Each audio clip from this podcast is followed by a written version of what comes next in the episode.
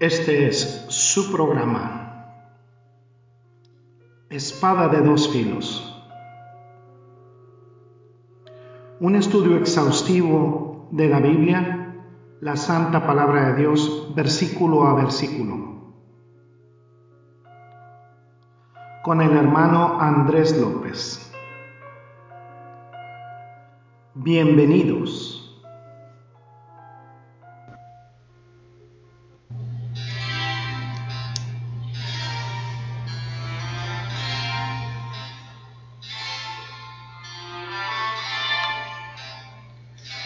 ¿Qué tal? ¿Qué tal amigos? Bienvenidos a un nuevo programa de Espada de dos filos, una nueva emisión.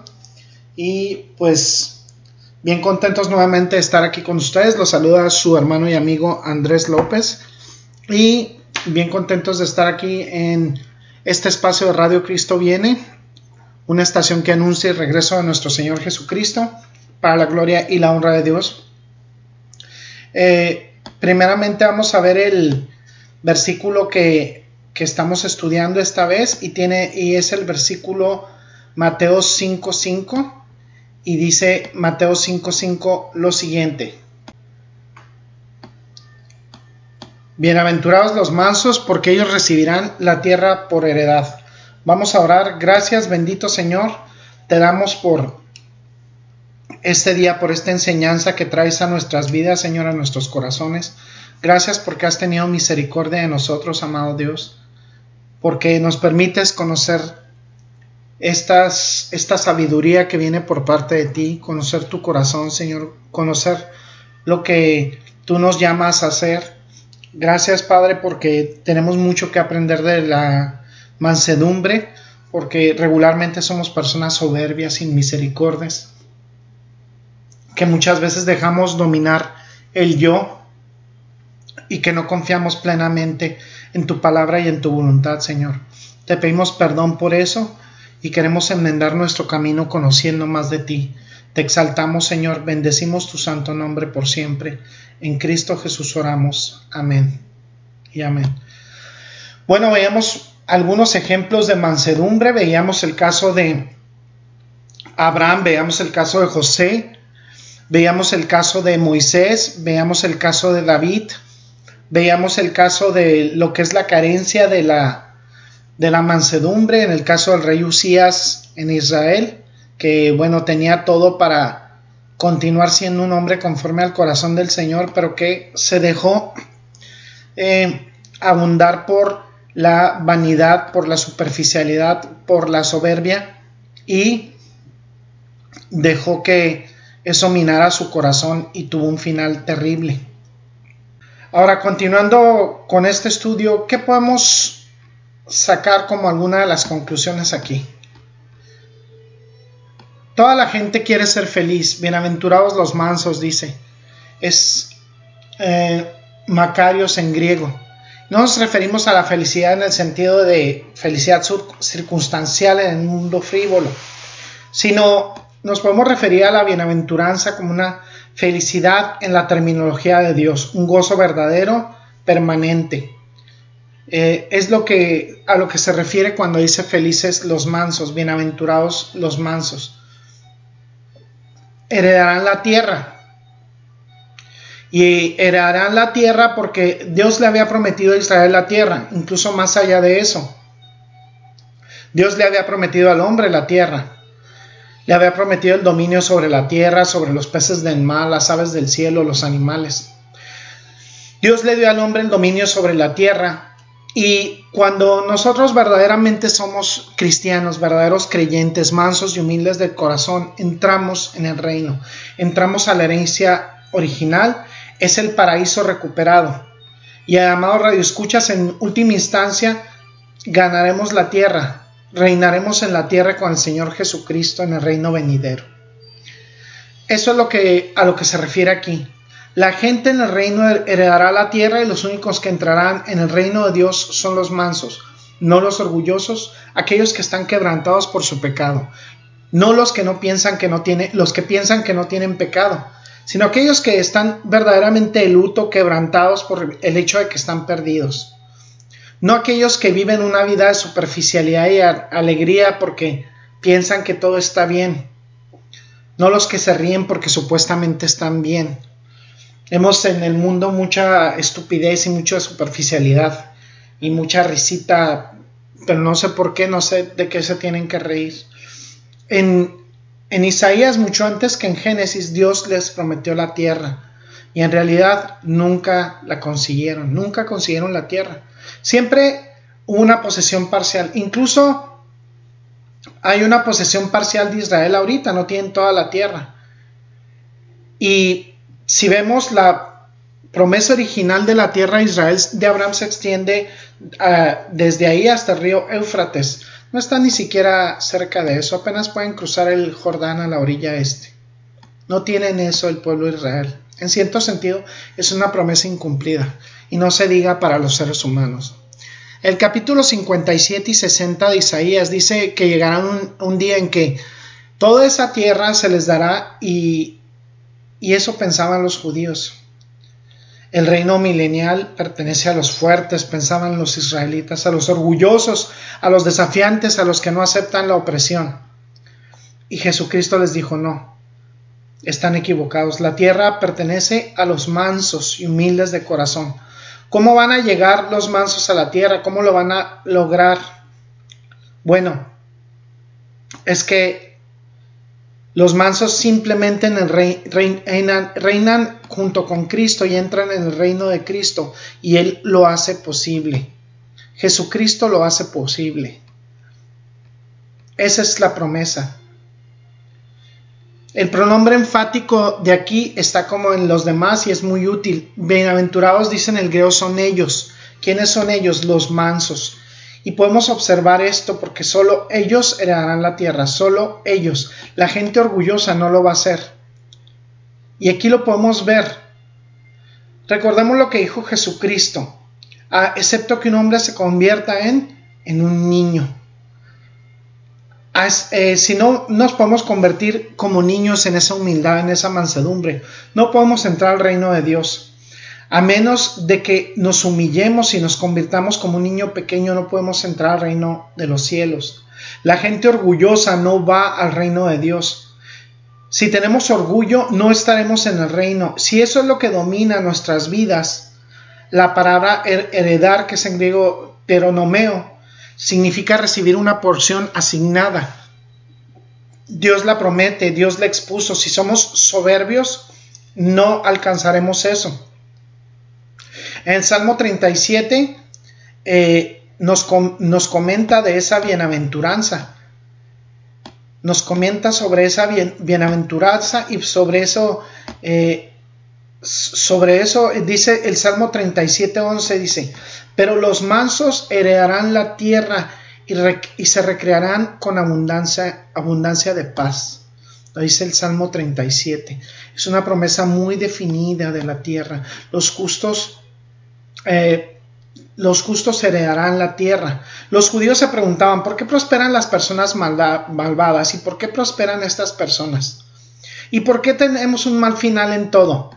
Y recordemos lo que dijo el salmista, que no nos preocupáramos de eso, porque debemos encomendar nuestros caminos al Señor y confiar plenamente en Él, deleitarnos en Él, y así es como concederá los deseos de nuestro corazón si estamos alineados con su voluntad, descansamos en Él. Podemos recordar en este pasaje, mantenemos nuestra perspectiva hacia el Señor, no nos debemos preocupar, no nos debe preocupar lo que sucede a nuestro alrededor, no nos deben preocupar nuestras circunstancias, ¿sí? Fíjense lo que dice el Salmo 5, eh, Mateo, perdón, 5.5 dice, bienaventurados los mansos porque recibirán por heredad la tierra. Va a venir su día. Esa gente, los malhechores, serán cortados como la hierba, dice la escritura, y se marchitarán como la hierba verde. Pero nosotros debemos confiar en el Señor y deleitarnos en el Señor. Sí, encomendar a Él nuestros caminos y descansar en Él porque los malhechores serán destruidos, mas los que esperan en el Señor heredarán la tierra. No nos debemos preocupar, este mundo puede pertenecer a los malvados y pueden salirse con la suya hoy, pero algún día nos pertenecerá a nosotros. Y podemos preguntarnos, bueno, ese es el futuro. En cierto sentido sí es el futuro. Pero cuando se les dio eh, esta promesa a Israel en Salmo 37 era una promesa futura. Si nosotros, nosotros como cristianos también entraremos en el reino, estaremos ahí y vamos a reinar con Jesucristo.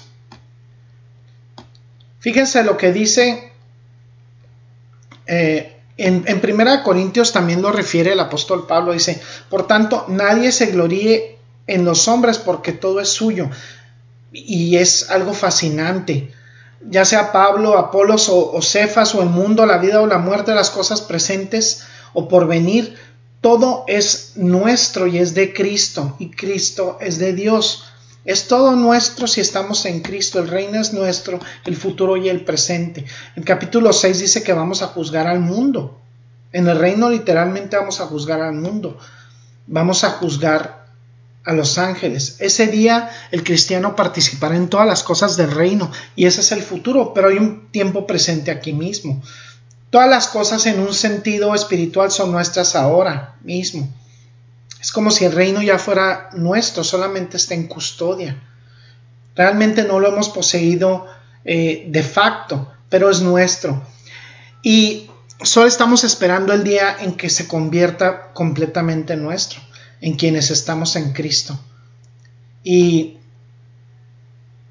está mencionado en el Salmo 149, 4. Salmo 149, versículo 4 dice, porque Jehová tiene contentamiento en su pueblo hermoseará a los humildes con la salvación.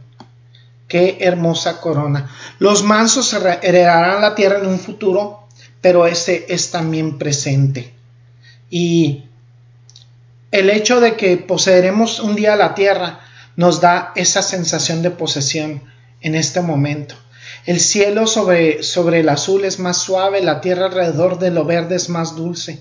Algo vive en todos los matices de los ojos de Cristo en esos ojos que todavía no hemos visto de manera física, pero lo podemos ver en esas aves con sus alegres canciones, en el fluir de las aguas, en las flores con una belleza más profunda de la que pueden describir nuestras palabras. Ahora sabemos que somos de Cristo y que Cristo es nuestro. El mundo como lo conocemos ahora cobra vida y significado porque hemos depositado nuestra confianza en Él. Estamos esperando en el reino. Y George MacDonald lo dice con algunos pensamientos hermosos. Dice, no podemos ver el mundo como Dios lo quiere en el futuro, seguro como nuestras almas se caracterizan por la mansedumbre. Solo con mansedumbre somos sus herederos. La mansedumbre por sí sola hace que la retina espiritual sea pura para recibir las cosas de Dios como son sin mezclar en ellas nuestra imperfección ni la impureza. Fin de la cita. Es hermoso. Vemos que es el hecho de que estamos en el reino y, eso nos ayuda a ver la vida diferente. Nunca podemos ver la vida de otra manera sino verla a través de los ojos de Jesucristo. Y es lo que se experimenta con una nueva, vida en Cristo. Ahora la, la tierra es nuestra ahora y para siempre. ¿Por qué es esto necesario? ¿Por qué es necesaria la mansedumbre? Lo dice el Salmo 149, 4 y lo vuelvo a leer. Dice, porque Jehová tiene contentamiento en su pueblo hermoseará a los humildes con la salvación. Nos ha dado la promesa de la salvación, la mansedumbre. Si no somos mansos, si no tenemos un espíritu humilde, ni siquiera vamos a poder escuchar con amor la palabra de Dios, ni siquiera podemos recibir a Jesucristo en nuestro corazón como nuestro único y suficiente Señor y Salvador. Necesitamos la mansedumbre porque no podemos ser salvos sin ella, porque es un mandato de Dios, porque no podemos recibir la palabra de Dios en ella. Necesitamos mansedumbre para testificar. No se puede testificar con eficacia desde una postura de orgullo. Fíjense lo que dice Primera de Pedro 3:15. Dice Primera de Pedro 3:15 dice que no solo debemos ser mansos como Dios los manda, sino que es necesario para la salvación, necesitamos recibir la salvación para ser, para, eh, necesitamos recibir eh, con mansedumbre la salvación para dársela a otras personas. Esas personas que son salvos necesitan ser mansos, porque eso es como, así es como Dios da el reino y la gloria. Fíjense lo que dice en 1 de Pedro 3.4, en 1 de Pedro capítulo 3 versículo 4 dice, sino el interno, el del corazón, en el incorruptible ornato de un espíritu afable y apacible, que es de grande estima delante de Dios. ¿Se fijan lo que Dios aprecia? Dios aprecia esto. Si queremos glorificar a Dios, no nos debemos preocupar por nuestro exterior, sino adornar nuestro interior con mansedumbre. ¿Qué significa poder bajo control? ¿Cómo se manifiesta en todas las vicisitudes de la vida? Nunca nos defendemos a nosotros mismos. ¿Y saben cuál es el resultado, amados radioescuchas? Es una bendición, la herencia del reino. ¿Y por qué es necesario? Porque es la única forma de la salvación. Está ordenado por Dios. Necesitamos recibir su palabra. Necesitamos dar su palabra y compartirla. Y es la razón misma de la existencia, glorificar a Dios. Es el fin de todas las cosas. Lo dice a final de Eclesiastés y ese es el todo del hombre. Si queremos ser mansos, podemos examinar nuestro corazón. Podemos autoevaluarnos con algunas preguntas. ¿Queremos saber si somos mansos? Podemos preguntarnos, ¿experimentamos el autocontrol? ¿Solamente me enojo? ¿Solamente reacciono? ¿Solamente tomamos represalias cuando se, deshonra a Dios? Debemos ser siempre humildes y obedecer la palabra de Dios recibimos la palabra con mansedumbre. Eso tenemos que preguntarnos si experimentamos el autocontrol. Si respondemos humilde y obedientemente a la palabra de Dios. Siempre hacemos las paces, podemos preguntarnos. ¿Hacemos las paces? ¿Somos pacificadores? Porque eso es la mansedumbre. La mansedumbre perdona, restaura la paz. En Efesios 4 dice que debemos caracterizarnos con toda humildad y, mansedumbre. ¿Sí? Y eso es lo que, lo que transmitimos con ese amor, con ese contentamiento. Ese es como abundamos en paz o así es como abundamos en paz.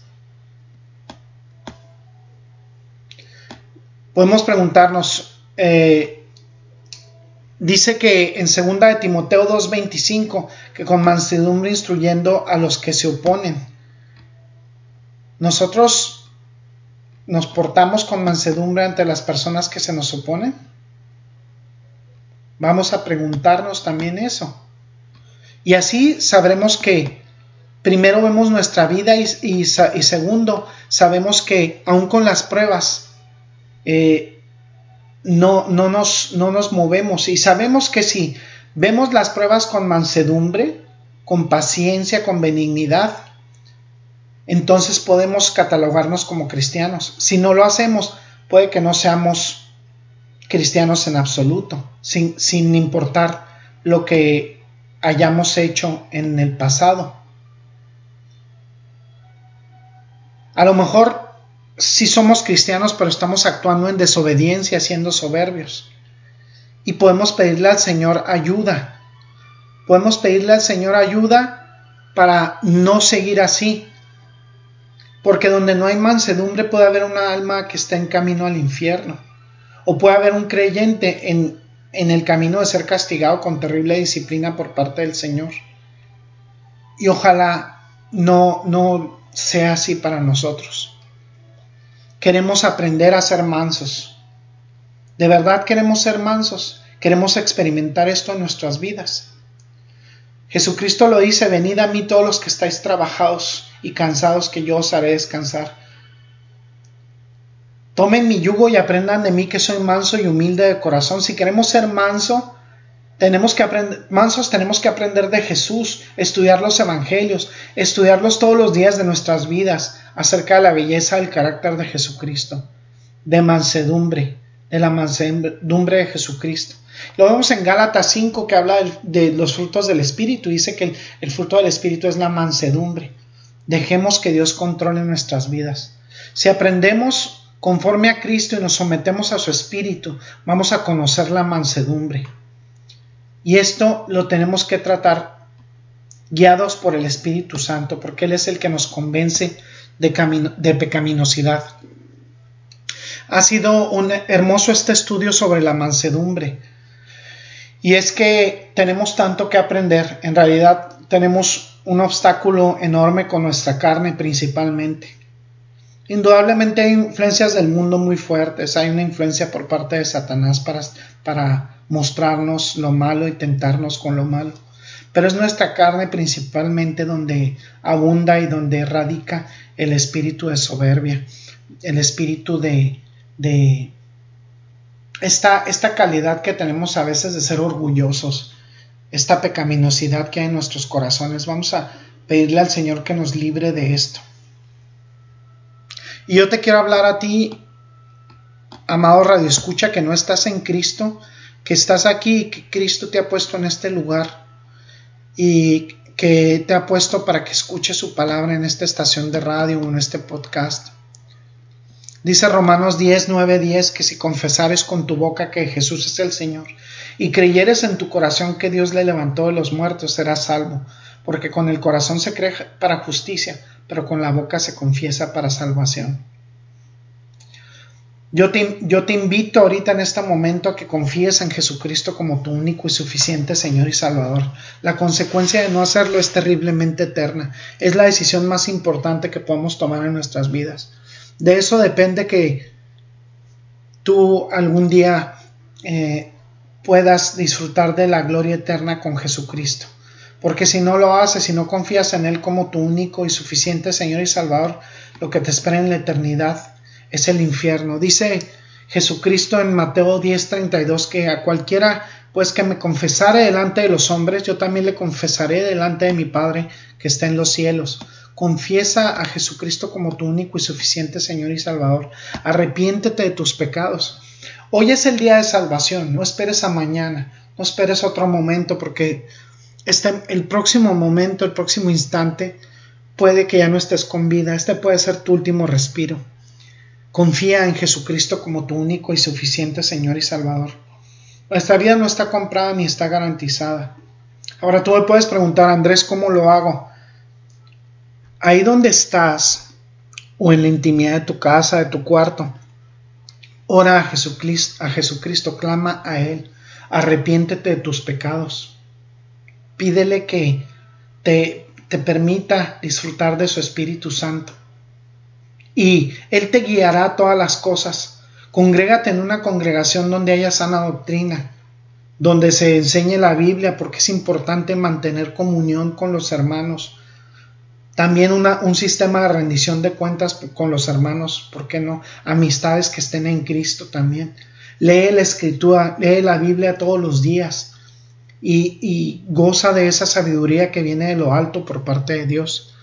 Arrepiéntete de tus pecados y eh, puedes estar convencido que Dios te brindará una vida nueva.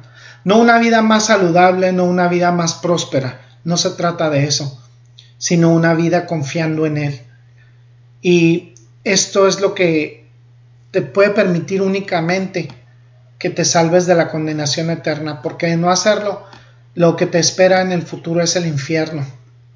Dice Romanos 6, versículos 3 y 4, ¿no sabéis que todos los que hemos sido bautizados en Cristo Jesús hemos sido bautizados en su muerte? Porque somos sepultados juntamente con Él para muerte por el bautismo, a fin de que como Jesucristo resucitó de los muertos por la gloria del Padre, así también nosotros andemos en vida nueva. Jesucristo te va a proporcionar una vida nueva, una vida alejada del pecado y en obediencia una vida en santidad, apartados para Dios, porque Dios es tres veces santo, es santo, santo, santo. Y no creas que Dios no manda a nadie al infierno, Dios es amor, pero también es fuego consumidor. Dios tiene reservado el infierno que Él ha preparado para el diablo y sus ángeles, pero la gente voluntariamente al rechazar a Jesucristo como su único y suficiente Señor y Salvador, van directamente al infierno con el diablo y sus ángeles. Así que yo te invito a que tomes esa decisión el día de hoy. Vamos a orar. Gracias, bendito Padre Celestial, porque nos has regalado otro momento en este espacio de espada de dos filos. Gracias, Padre, porque nos has enseñado mucho respecto a la mansedumbre, respecto a la humildad. Sigue trabajando, por favor, en nuestros corazones, Señor. Perdónanos por nuestra altivez. Ilumínanos siempre en tu palabra, que tu palabra es verdad. Y clarifica nuestras mentes, Señor, nuestros corazones, para que siempre optemos por tomar las mejores decisiones, que son las decisiones que tienen que ver contigo. Lo que tú nos permites en nuestra vida, el plan y tu propósito, Señor. designado para nuestras vidas, para tu gloria y para tu honra siempre, Señor. En Cristo Jesús oramos. Amén. Bueno, este ha sido su hermano y amigo Andrés López. Este ha sido un episodio más de su programa Espada de dos Filos. Los esperamos para la siguiente emisión. Bendiciones y paz de Cristo. Hasta la próxima, si Dios nos lo permite. Gracias por el placer de su sintonía. Lo esperamos en una nueva emisión de este su programa, nuestro programa Espada de dos filos. Hasta pronto y bendiciones.